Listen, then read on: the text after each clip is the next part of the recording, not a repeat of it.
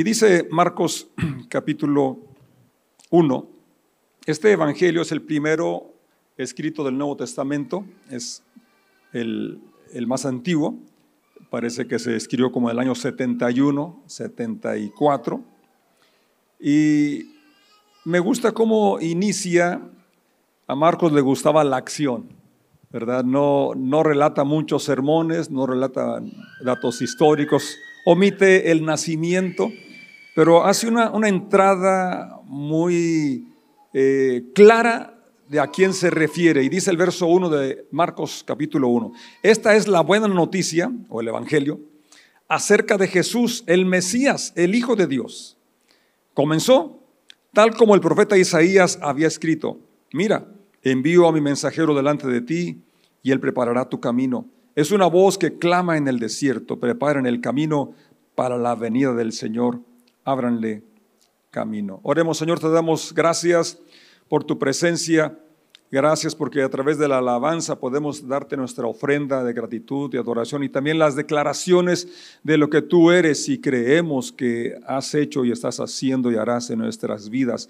Muchas gracias porque tú habitas en la alabanza de tu pueblo. Gracias porque podemos orar juntos.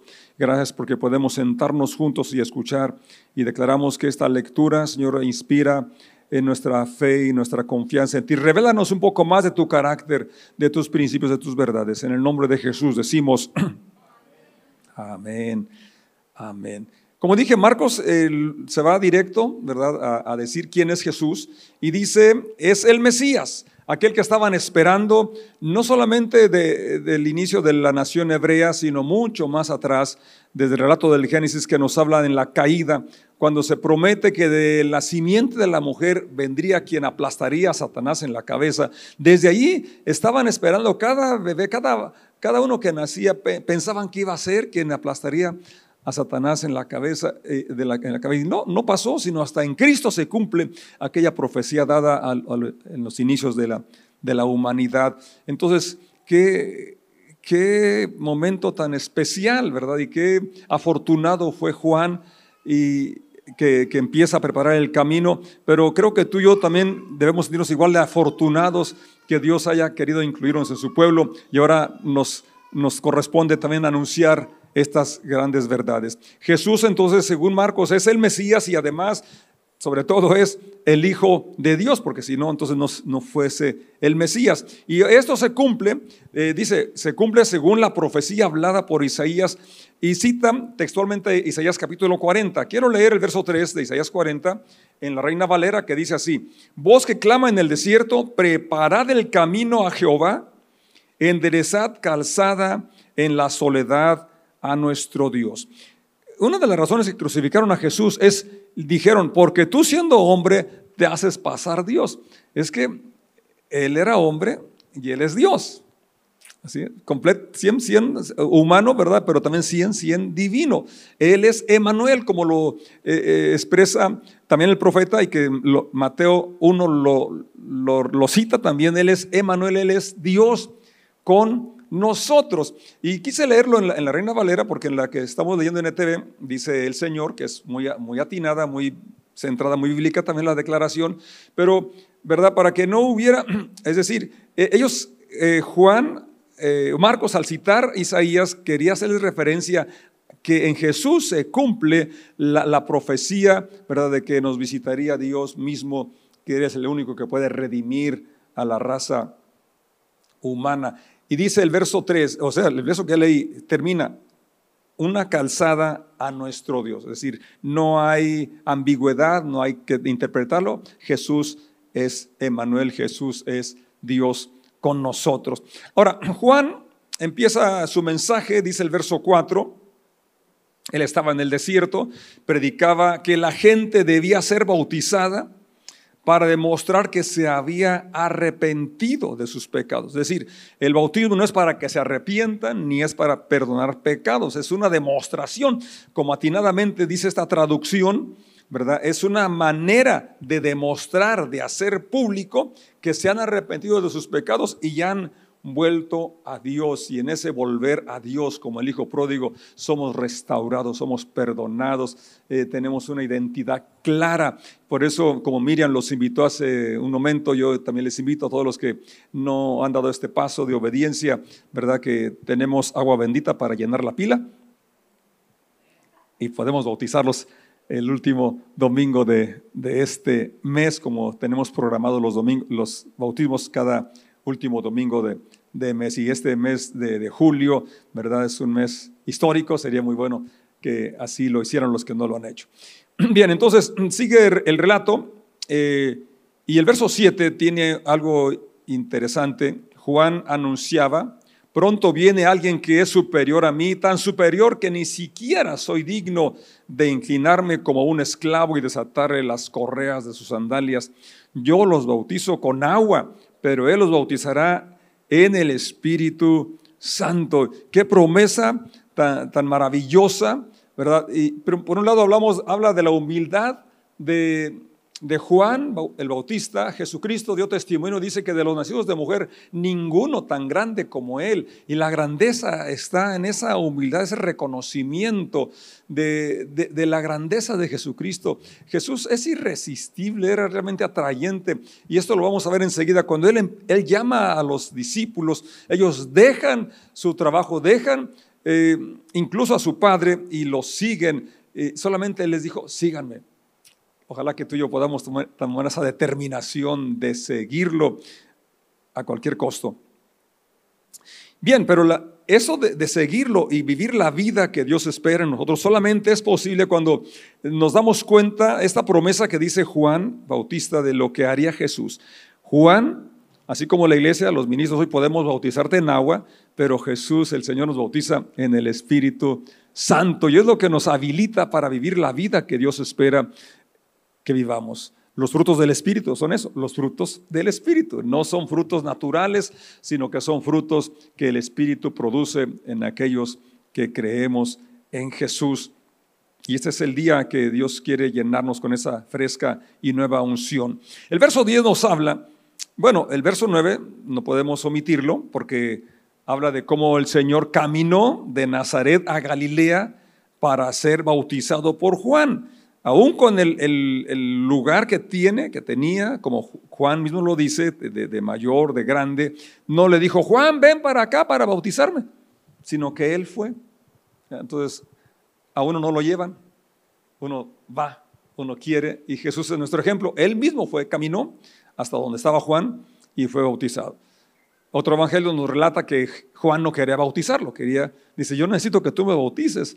Dice, pero deja que así conviene que se cumpla toda justicia. Ahora, en el bautismo de Jesucristo, dice el verso 10, cuando Jesús salió del agua, vio que el cielo se abría y el Espíritu Santo descendía sobre él como una paloma. Y una voz dijo desde el cielo, tú eres mi hijo muy amado y me das gran gozo. Ya lo comentaba eh, el último sermón que, que, que expuse, ¿verdad? Cómo los padres necesitamos dar esa afirmación a nuestros hijos y cómo Jesucristo mismo eh, necesitaba esa afirmación por la misión que le esperaba. Una misión marcada por el rechazo, por la crítica, por la oposición y finalmente la tortura y la muerte. Pero él tenía claro quién era y lo que estaba realizando. Y esto es importante que tú y yo tengamos también clara nuestra identidad, saber que somos amados y saber que le damos complacencia, que traemos la alegría de nuestro Padre. Esto es algo que debe estar muy en lo profundo de nuestros corazones. Como yo les dije la otra ocasión, eh, aprecio sus oraciones, aprecio el cuidado de mi esposa en esos días que estaba enfermo, aprecio los mensajes de Colby, pero sobre todo lo que me ayudó a era la, palabra memorizada, la palabra que podía recordar y hacerme a las promesas de, del Señor sobre nosotros. Y esa es una promesa, una realidad que tú y yo tenemos que hacer propia, que el Señor nos ama y le damos alegría.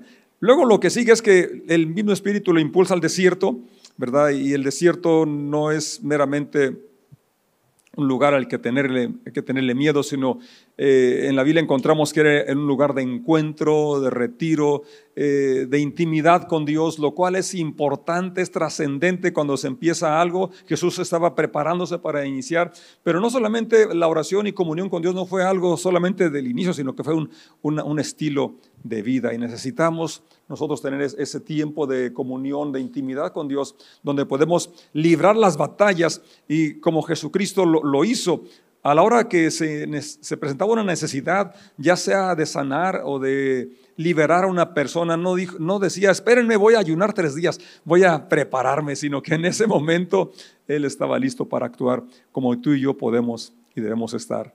Es tener esa comunión con el Señor y ver el desierto como un lugar de, de preparación.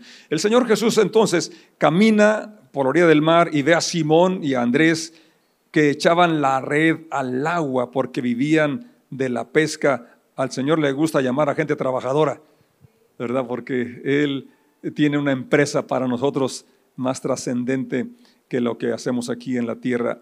Jesús los llamó, vengan, síganme. Fíjense qué, como ya lo dije, qué atrayente, qué eh, eh, impactante era la personalidad del Señor. Esas palabras fueron suficientes para que enseguida dejaran las redes y lo siguieran. Más adelante dice, verso 19, vio a Santiago y a Juan, hijos de Zebedeo, en una barca reparando las redes. Los llamó de inmediato, algo similar a lo que le dijo a Pedro.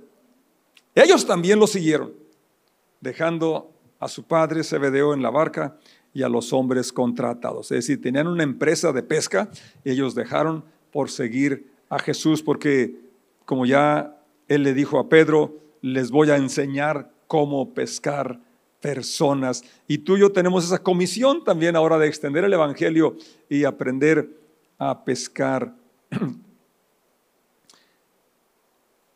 Seguimos la lectura, vemos cómo eh, Jesucristo eh, impresionó a la gente y decían, este tiene una autoridad realmente verdadera, diferente a la de los maestros de la ley religiosa.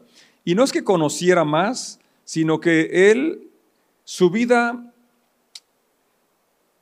eh, eh, la forma de vivir respaldaba lo que decía o vivía lo que predicaba. Cosa contraria a los escribas y fariseos, que conocían la ley, conocían las escrituras, pero no la vivían. Yo creo que eso es lo que nos da, ¿verdad?, la autoridad cuando somos hacedores de la palabra, no solamente oidores, no solamente predicadores, sino que podamos vivir y aquello que estamos predicando.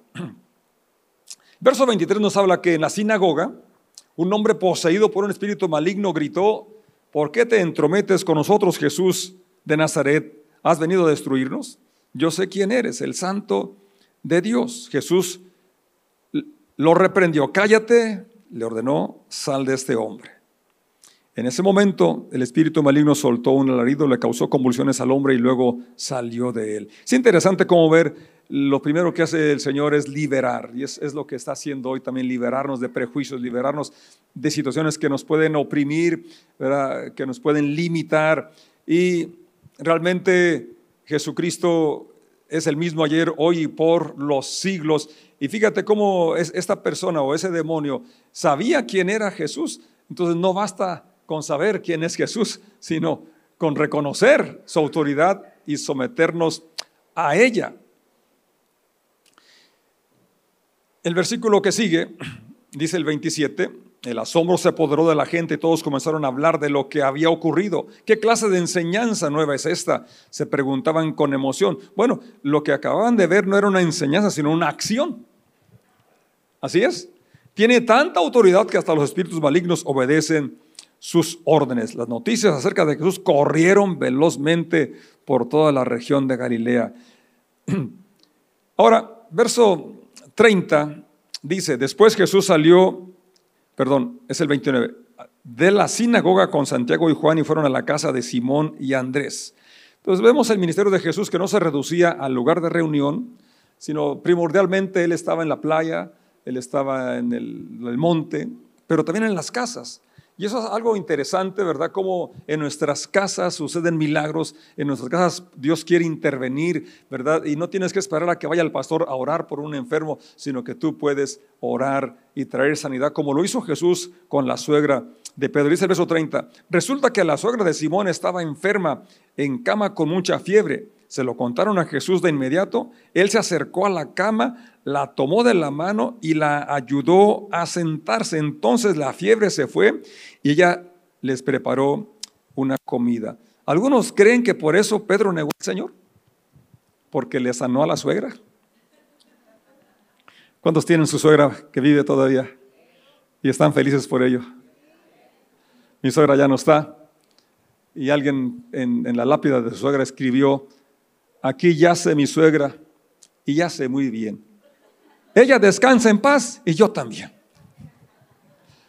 No, yo tuve una suegra, muy buena suegra, me dio a la mejor esposa que pudiera tener y claro, tenía su carácter como todos lo tienen, pero la verdad que fue una bendición para mí y para mis hijos. Yo me siento agradecido con ella. El punto aquí es este, el Señor se acerca a la cama, no eh, eh, bastaba con que hubiera dicho una palabra como la dijo con Lázaro, ¿verdad? Con Lázaro, él solamente dijo, Lázaro, sal fuera. Y salió. Pero entonces, eh, aquí vemos cómo, como ya dije, los milagros pueden ser cotidianos en, en nuestro hogar, ¿verdad? Cuando podemos tomar lo que Dios nos ha delegado, que en su nombre podríamos echar fuera demonios, en su nombre pondríamos las manos sobre enfermos y sanarían. Y entonces que tú y yo podamos tomar las promesas para nosotros y para dar de gracia lo que de gracia se nos ha dado. Verso 35. A la mañana siguiente, antes de amanecer, Jesús se levantó, fue a un lugar aislado para orar. Más tarde Simón y otros salieron a buscarlo. Cuando lo encontraron le dijeron, todos te están buscando. Verso 38. Jesús les respondió, debemos seguir adelante. ¿Puedes leer conmigo esa frase? Repetirla. Debemos seguir adelante. Una palabra que al estarla leyendo tocó mi corazón. Hay momentos en que como cantamos parece que todo está mal, pero dice el coro, no será el final. Hay momentos de confusión, momentos de ansiedad, ¿verdad? Pero la palabra de Jesús debemos seguir adelante. Dice el pastor Nicolás, para atrás ni para agarrar vuelo. No podemos estacionarnos, ¿verdad? Menos volver hacia atrás. Vamos adelante. Vamos adelante. Y lo más importante es que no vamos solos. El Señor va abriendo camino. Como lo prometió, Él está con nosotros. Entonces necesitamos conocer mejor a Jesús, conocer al Dios que estamos sirviendo.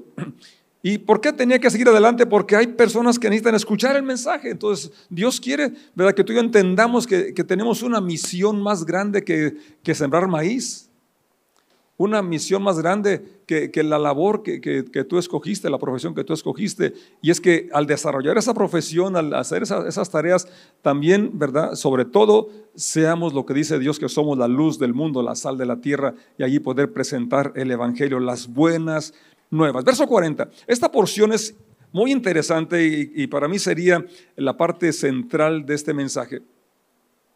Un hombre con lepra se acercó se arrodilló ante Jesús y le suplicó que lo sanara. Si tú quieres, puedes sanarme y dejarme limpio, dijo.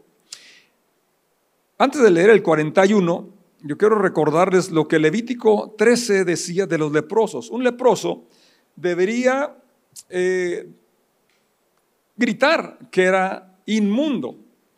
Tenía que tener una vestidura rasgada, su vestidura rasgada, la cabeza descubierta y la boca tapada. Todo el tiempo que tuviera la lepra, él sería inmundo, estaría impuro, habitaría solo y fuera del campamento. Además, el mismo libro de Levítico, en su capítulo 5, verso 3, menciona que cualquier persona que tocare a un leproso era inmunda, era culpable. Vemos cómo tanto el ex leproso como Jesús rompen esas leyes.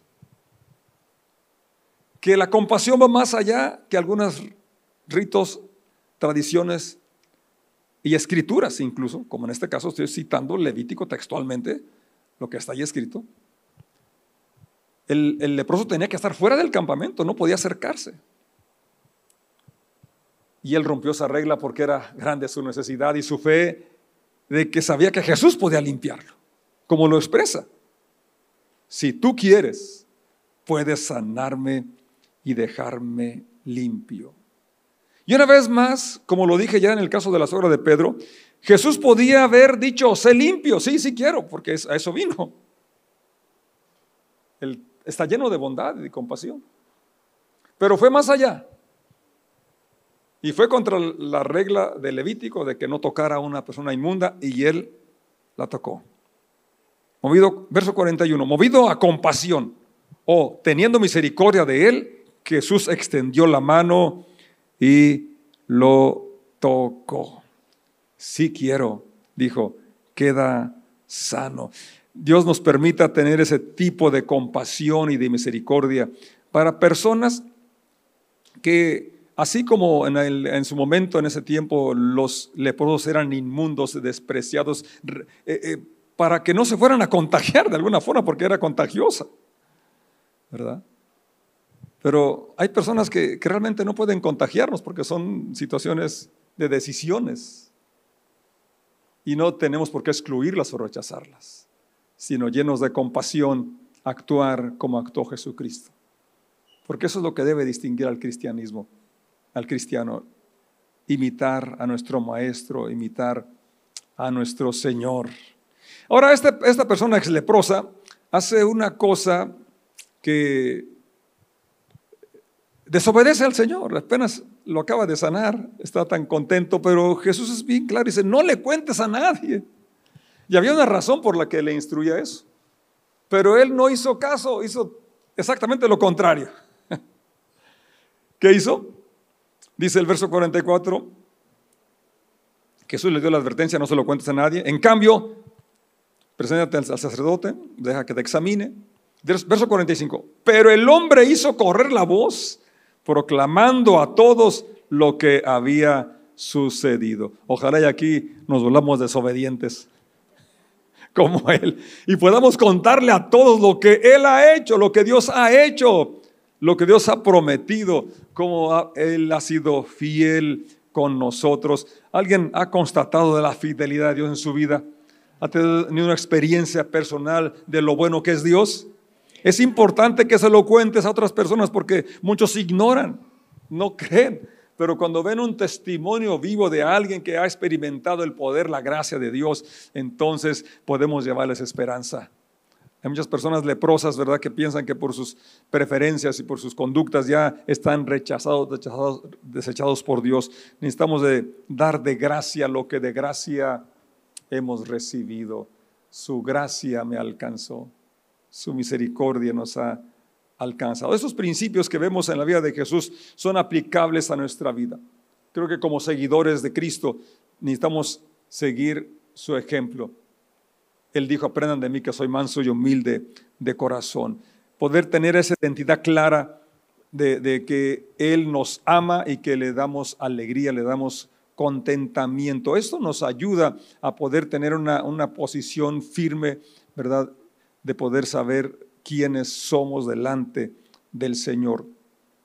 Que nos libere de acciones y de actitudes que excluyen, que oprimen y poder saber que somos amados y le traemos alegría. Cuando nos sentimos amados por Dios, eso nos habilita para, para hacer su voluntad, para agradarle. Porque como ya dije, cuando somos llenos de su espíritu, ese espíritu es el que produce los frutos que, le traen honra, le traen gloria a Dios. Que podamos eh, en, en todo momento estar preparándonos, porque Dios, ¿verdad? Espera que hagamos con excelencia la tarea que nos ha asignado, que podamos prepararnos de una forma espiritual, una forma también física, una, forma eh, moral, que cada día queramos ser más, más como Jesucristo, podamos invertir tiempo en estudiar, en orar, en meditar. Es el ejemplo que Jesucristo nos da. Aquí tenemos algunos eh, espacios, como ya lo mencionó Miriam, el de crecer, eh, de sanidad, que ahorita ya está lleno o ya no, ya nos pueden entrar, pero en su momento usted puede estar al pendiente y tomar lo que aquí ofrecemos como herramientas para desarrollar, para prepararnos. Usted mismo sea un autodidacta que, que, que estudia, que escudriña, porque esto es importante, ¿verdad? Porque entonces podremos ser instrumentos útiles en las manos del Señor. Vamos a estar de pie y darle gracias a Dios. Hay un contraste entre Juan Bautista y Jesús. Juan estaba en el desierto, Jesús estaba entre la gente.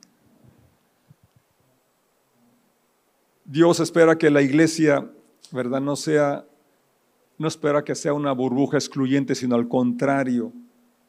Él espera que podamos imitar su carácter. Él dice que somos la luz del mundo, que somos la sal de la tierra. Él espera que sigamos su ejemplo, predicar arrepentimiento, traer esperanza, que la gente pueda volverse a Dios. Cuando ellos sepan que los que son amados, entonces cambiará su mentalidad. Y si cambia su mentalidad, cambia su conducta, cambia también su comportamiento. Miramos que los milagros, como ya lo dije, suceden en la vida cotidiana, suceden en nuestras casas y que tú seas un, instrumento en las manos de Dios para traer bendición a tu familia.